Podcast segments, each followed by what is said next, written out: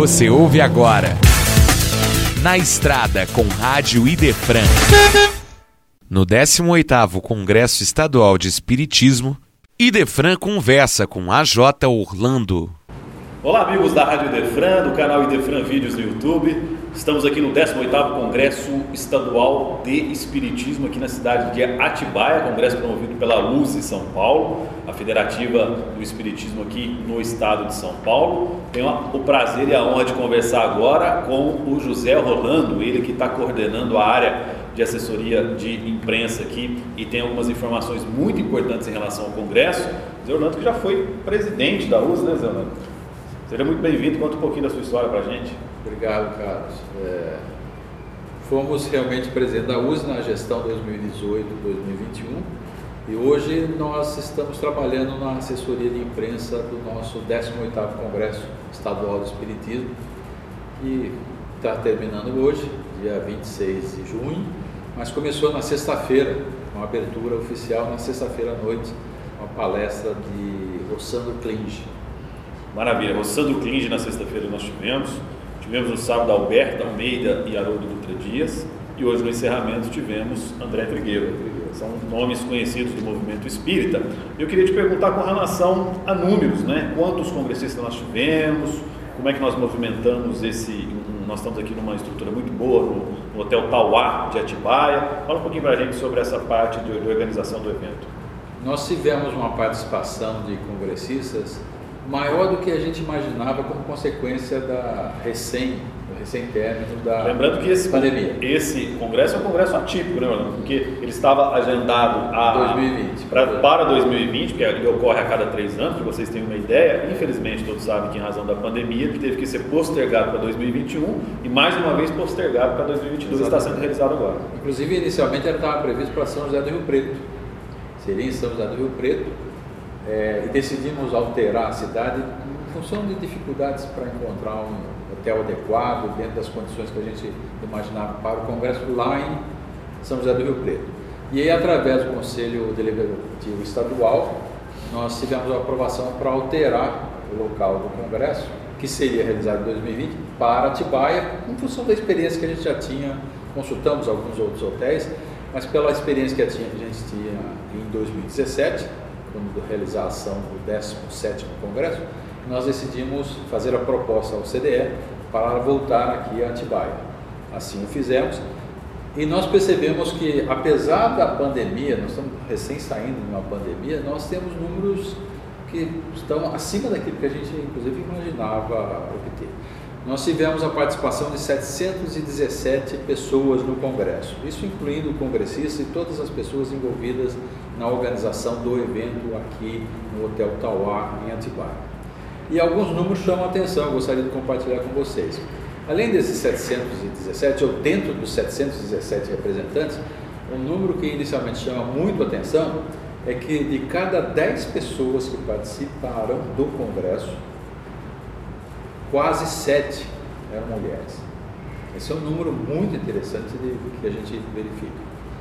A idade média dos participantes, a mediana que a gente obteve dos participantes, é 56,6 anos de idade. Temos jovens de 87 anos a pessoas experientes de 15. Essa faixa, uma mediana de 50, quase 57 anos de, de idade desse, desse pessoal. Então são números interessantes. Nós tivemos a participação de 12 representantes de 12 estados brasileiros. É, vou ver se eu lembro todos eles assim. Amapá, Pará, Paraíba, Minas Gerais, Rio de Janeiro, Distrito Federal, Paraná, Mato Grosso, Mato Grosso do Sul e São Paulo. Não sei se deu 12, mas seria basicamente isso. E desses 12 12 estados, né? São Paulo, obviamente, temos 89%, quase 90% dos representantes do estado de São Paulo, e algumas cidades chamam atenção pelo número significativo de pessoas que aqui vieram. Naturalmente, como sempre acontece, eu costumo dizer o seguinte: você faz uma feira de livro, o livro mais vendido é o Evangelho segundo o Espiritismo. Você faz um congresso no estado de São Paulo, a cidade de maior participação é a cidade de São Paulo, natural pela quantidade de espíritos e participantes que tem.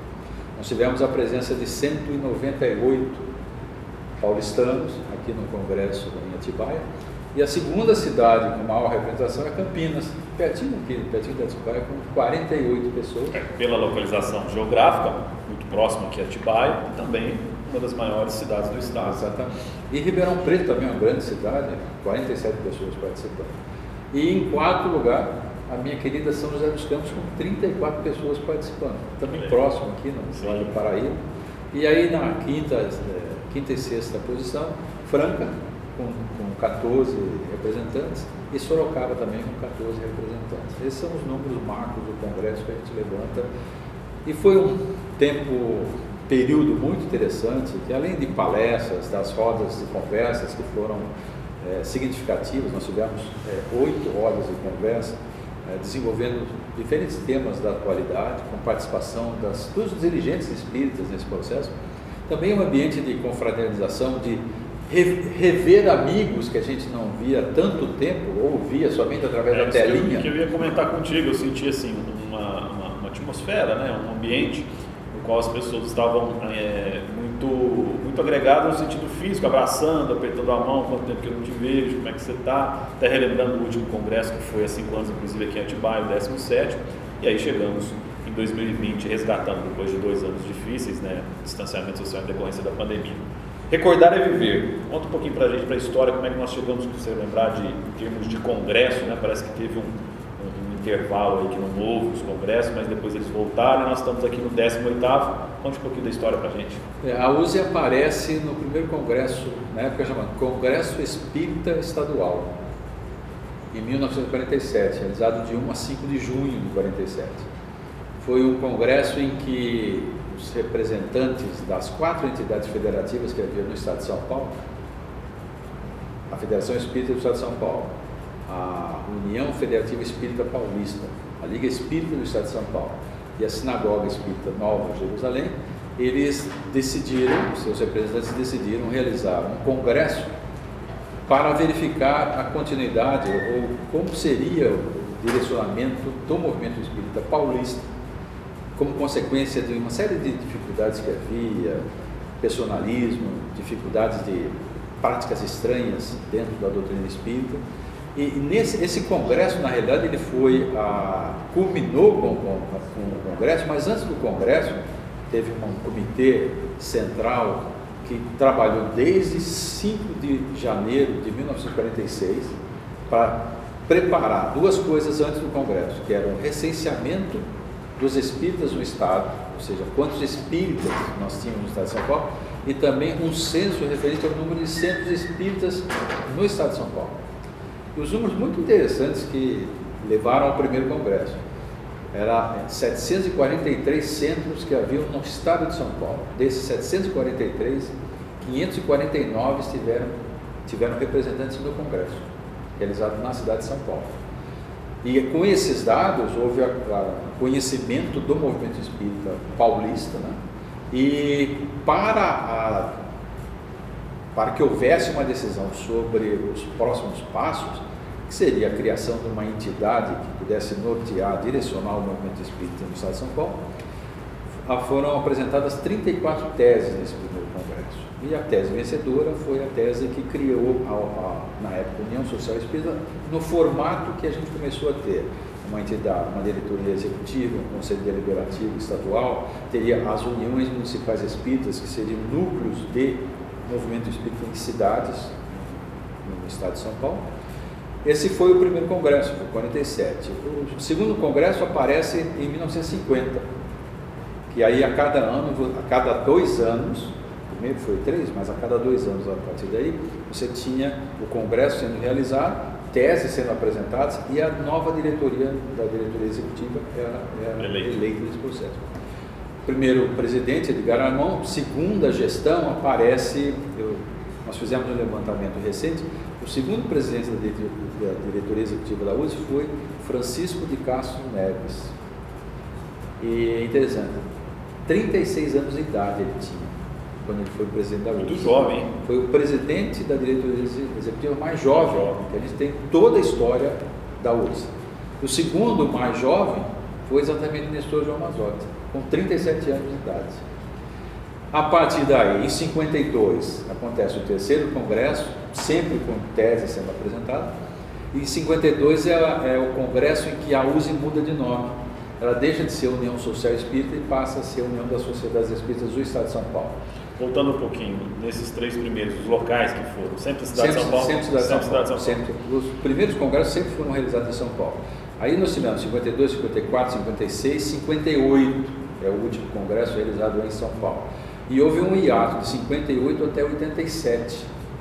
Esse congresso de 87, que é o sétimo congresso, é realizado em Águas de São Pedro. Esse ato existe uma explicação? A explicação é, parece que houve uma, um cansaço dos espíritas em continuar naquela mesma Naquele sequência, formato. naquele formato. Tanto é assim que em 87, quando retorna o Congresso, nós não temos mais a, a votação de teses no Congresso, mas são apresentados temas por pessoas, por dirigentes espíritas ou por espíritas eh, estudiosos, eles apresentam temas, mesmo formato que a gente tem a partir daí os congressos acontecendo. Voltando um pouquinho nessa questão da tese, o que seriam essas teses aprovadas? Seriam direcionamentos a serem seguidos pelo movimento? Seria é, o objetivo de uma tese era definir uma linha de ação, uma, uma, uma, um entendimento da USE sobre determinado assunto. Porque geralmente tem em alguns eventos, em outras áreas profissionais, tem a carta de determinado encontro. O encontro dos psicólogos de tal, Pernambuco, solta uma carta no qual tem ali, seria mais ou menos as intenções daquilo que foi debatido naquele Era um pouquinho diferente. Nós tivemos nesse congresso agora de Atibaia, nós tivemos uma amostra de manuscritos e documentos históricos. Em 1952, quando a gente tem o terceiro congresso, nós apresentamos documentos, a redação das teses. Para a gente ter ideia, era, uma das teses era a criação de um jornal espírita editado pela USE. E a, essa tese é, tinha até o nome do, do, jornal, que era a Unificação, que aparece em 53.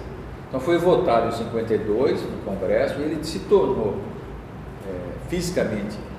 Então não necessariamente eram questões doutrinárias, poderiam ser questões administrativas, gerenciais de planejamento também, em relação ao movimento. Mas tinha muita questão doutrinária. Teve congresso que definiu qual que é o conceito, o que é espiritismo. O que pode, o que não pode. Não, não, bem assim, porque a USE nunca foi, nunca teve a característica de definir, de cercear. de cercear, mas de orientar, sempre de orientar. Mas teve congresso que definiu, por exemplo, se, se mediunidade confundida com mediunismo. Isso aconteceu na década de 60. Não foi um congresso em si, mas foi um assunto levado ao Conselho Deliberativo Estadual para que houvesse uma definição clara sobre mediunidade. Por que aconteceu isso? Lembrando a história, nós tivemos que a Federação Espírita Brasileira, ela definiu que qualquer manifestação mediúnica era mediunidade. E a USE agiu frontalmente contra esse posicionamento, levando o assunto no Conselho Federativo Nacional para deixar clara a diferença entre mediunismo e mediunidade. Esse foi um trabalho que a USE desenvolveu, que foi estudado no Conselho Deliberativo Estadual, foi definido, foi decidido e foi levado para frente para que o Brasil como um todo tivesse uma definição sobre mediunidade. E não uma coisa tão ampla que qualquer manifestação era mediunidade. Perfeito. E aí, voltando lá em 87, 87 então resgata-se os, os, os, encontros, os, os congressos. Que demorou, inclusive, os anais desse sétimo congresso demoram um certo tempo para ser. Editado. Você disse a cidade de 87? Águas de São Pedro. Águas de São Pedro. 87. Cinco anos depois, a gente tem o oitavo congresso em Ribeirão Preto cujo tema foi Dimensão Cósmica do Centro Espírita. Foi uma mudança, foi uma mudança, inclusive, no, o formato continua mais ou menos o mesmo, temas eram, eram debatidos também, mas temas exclusivamente ligados ao Centro Espírita, para que houvesse, por parte dos participantes do Congresso, preferencialmente os dirigentes, uma, um entendimento mais claro sobre as funções do Centro Espírita que pudesse, após o retorno às suas casas, pudesse fa fazer a prática de, desses conceitos que foram definidos. 92, 95 a gente tem um congresso na, em São Paulo, o nono congresso estadual de espiritismo em São Paulo. O, o seguinte seria 98. Só que em 97 a USE comemora 50 anos de fundação. Então nós antecipamos o congresso de, de, de 98 para 97. Que foi o nome que foi o nome. O décimo acontece em 2000, acontece em 2000 em Bauru. É, lembrando, 2000 é a chamada mudança do milênio, né? o bug do milênio, aquelas coisas Sim. todas, e fizemos em, em Bauru. Bauru foi a sede do. Expectativa do mundo acabar, é, então eles anteciparam, fizeram é, em 2000 para não correr o risco de que na, na, virada do ano, todas as máquinas não entenderiam o que, que ia acontecer, ia não ter uma. Os aviões não funcionariam direito. Mas graças a Deus não aconteceu nada disso nesse processo. 2000, 2003, 2006, 2009 quando foi a Moninha? Aí 2012 Franca eu já consigo lembrar. É, mas aí tava... lá de, de Guarulhos foi, foi 2006. 2006, 2009, eu não lembro bem foi 2009. 2012 foi Franca, Franca, foi Franca. 2015 foi Santos. 2017 também a gente antecipa um ano por quê? Para fazer a comemoração dos 70, 70 anos, 70 anos de luz. 2017 e seria 2020 em São José do Rio Preto, mas postergamos para 2022 novamente para Atibaia. Chegamos ao dia de hoje, de encerramento do 18º Congresso Estadual do Espiritismo, cujo tema foi Evolução do Ser, Consciência e Livre-Arbítrio. Né? Só para entender um pouquinho, esses temas são, de, é, são é, definidos, evidentemente, pela diretoria executiva e sempre num, congresso antes ou não necessariamente? No decorrer dos três anos se decide? Não, no decorrer dos três anos nós abrimos é, para o Estado é, que sugestões de tema, de temas sejam dados, né? e a diretoria executiva recebe, recebe os temas e analisa os temas que foram apresentados e faz uma proposta de, de tema para o próximo congresso. Em particular, só uma curiosidade, esse tema, eu lembro bem, esse tema é, evolução do ser, é, consciência e livre-arbítrio, ele é um tema que foi apresentado pelo Roberto Watanabe, presidente da Federação Espírita do Estado de São Paulo. Presidente da FES. Olha que interessante. Expectativa para o próximo tá, para soltar alguma coisa, ainda nada definido? Normalmente a gente realiza no Congresso, que agora terminou, a gente, que agora termina, a gente realiza uma reunião do CDE abrindo espaço para que cidades possam se candidatar. A de hoje ainda não foi realizada, vai ser daqui a pouco, pelo jeito. Né? Não, nós não vamos fazer esse ano. Esse ano não vai Não, porque a gente, as experiências têm mostrado que no momento do congresso é muito difícil a gente ter indicação de uma nova, de uma nova cidade para sediar o próximo congresso. O que acontece é na reunião do CDE que nós teremos em dezembro, aí a gente abre para que haja interessados. interessados no processo. E aí tem processo que é isso de verificar as condições logísticas. É, porque tem questões estruturais, né? A gente tem que pensar em se a cidade comporta, a quantidade de pessoas. Até a forma do congresso, né? Como é que a gente pretende Instalações fazer? físicas, né? Porque é, aqui em Atibaia adota-se esse, esse sistema de hotel, né? Onde fica tudo sediado. Mas existem outros, né? A gente já participou que é, você tinha um deslocamento em determinados lugares para se realizar.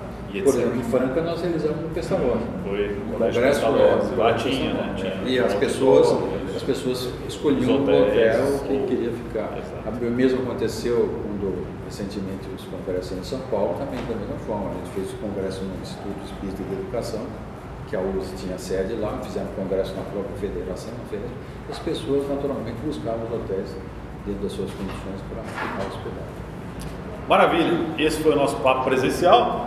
Tive a oportunidade de conversar com o Orlando é, no Roda Vida do Espiritismo, de forma, de modo virtual, né? já faz um tempinho. É E aí agora nós estamos nos encontrando aqui pessoalmente, na verdade até se conhecendo pessoalmente aqui no Congresso de Atibaia. Foi um prazer ter feito esse papo com você. Alguma consideração final e alguma coisa que tenha passado que a gente tenha esquecido? Eu agradeço a, a possibilidade de, de participar e divulgar esses números, divulgar o Congresso, um pouquinho da história da USE, que além de ser uma história que é, a gente vivencia, nós vivenciamos parte dela, vai ser sempre uma satisfação para a gente poder divulgar esses aspectos da nossa luz. Muito obrigado. Maravilha. Este foi para você mais um Idefran na estrada, Rádio Idefran. O amor está no ar. Esse foi na estrada com Rádio Idefran no 18º Congresso Estadual de Espiritismo.